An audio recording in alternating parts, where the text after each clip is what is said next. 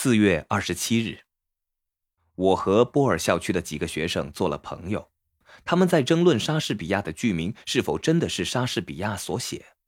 一位满脸汗水的胖学生说：“所有莎士比亚的剧本都是马洛写的。”但戴着暗色眼镜的小个子学生伦尼不相信有关马洛的说法。他说：“每个人都知道剧本是弗朗西斯·培根写的，因为莎士比亚没有读过大学。”从未接受过剧本中呈现的那种教育水平。然后，一位戴着新鲜人便帽的学生说：“他在男生厕所里听到几个人在说，莎士比亚的剧本其实是一位女士写的。他们也在谈论政治、艺术与上帝的问题。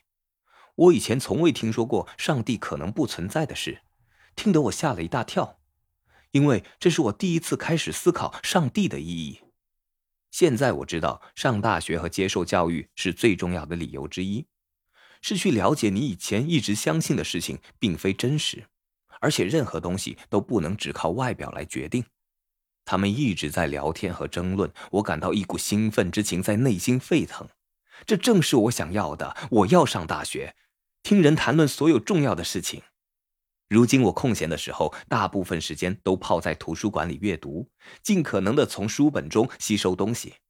我没有特别专注在任何领域，目前只是大量的阅读小说来填补我那无法满足的饥渴，包括陀思妥耶夫斯基、福楼拜、狄更斯、海明威、福克纳，或是我能接触到的所有东西。